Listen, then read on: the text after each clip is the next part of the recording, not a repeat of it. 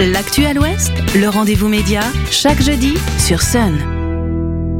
On se retrouve comme chaque jeudi sur Sun pour un nouvel épisode de notre rendez-vous média, cette semaine en compagnie euh, de vous, Marie Coq, bonjour. Bonjour. Vous êtes rédactrice en chef, journaliste au Sans Culotte 85, le Sans Culotte, euh, qui publie dans son dernier numéro une enquête que vous avez menée, euh, dans laquelle vous vous êtes intéressé à un événement qui doit se tenir euh, en Vendée du 17 au 26 mai prochain, les Floralies internationales, événement qui semble avoir les faveurs du département de la Vendée. On va y revenir.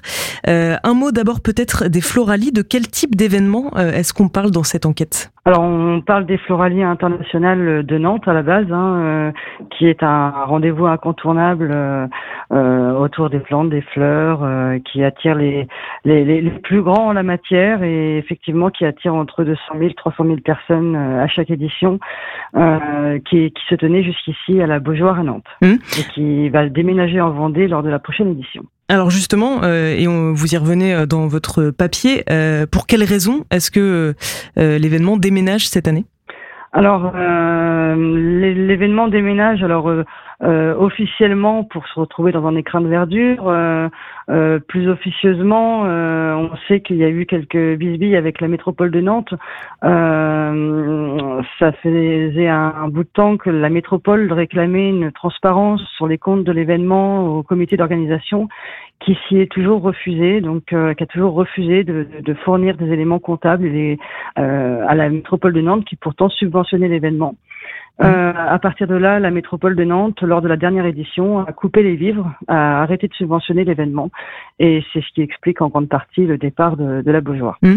Et à la lecture euh, de votre de votre papier, il apparaît en fait que euh, loin de demander euh, les mêmes garanties que la collectivité nantaise, le département de la Vendée, qui est partenaire majeur de l'événement, c'est ce qu'on peut lire sur le site des Floralis, semble un peu au contraire dérouler le tapis rouge à l'événement. Vous avez vous chiffré à plusieurs millions d'euros le soutien apporté par la collectivité?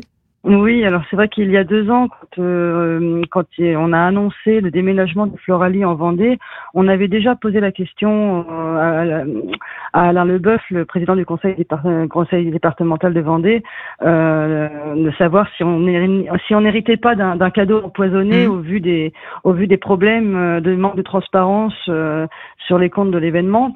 Et à l'époque, Alain Leboeuf nous avait répondu qu'il n'y avait pas d'histoire d'argent entre eux, que euh, euh aucune subvention ne serait ne, serait versée à l'événement. Euh, donc euh, il n'y avait aucune promesse de fait, sauf celle de mettre à disposition les 48 hectares du logis de la Chaboterie et quelques moyens matériels nécessaires à l'organisation de l'événement. Donc forcément, deux ans plus tard, alors que les travaux démarrent, que tout se met en place, euh, on est allé voir s'il s'agissait de quelques tables et quelques chaises, mmh. quelques moyens matériels.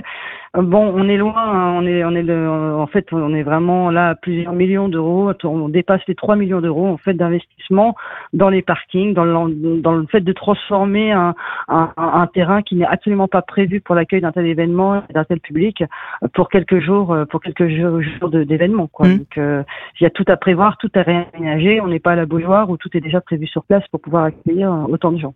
D'où la question que vous posez euh, dans cet article sur euh, voilà la pertinence de la tenue d'un tel événement et, et cette dépense assez importante de la part de la collectivité. papier qui est à retrouver donc dans le dernier numéro du Sans culotte sorti. C'était en décembre. En attendant, en tout cas, le prochain qui est lui prévu pour février. C'est bien ça. Merci beaucoup et puis à très bientôt. Le rendez-vous média en podcast et en vidéo sur myson et le sonunique.com.